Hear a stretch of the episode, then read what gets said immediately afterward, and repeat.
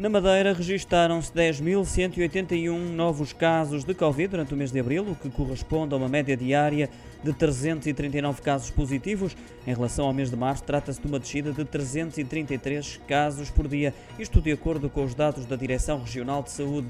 Quanto a vítimas mortais eh, relacionadas com a Covid, a média é de uma por dia, acaba por representar também uma descida, embora de apenas 0,2%. Destaca ainda para uma média diária de 59 internamentos, são menos 19, sendo que em apenas dois casos por dia foi necessário recorrer aos cuidados intensivos.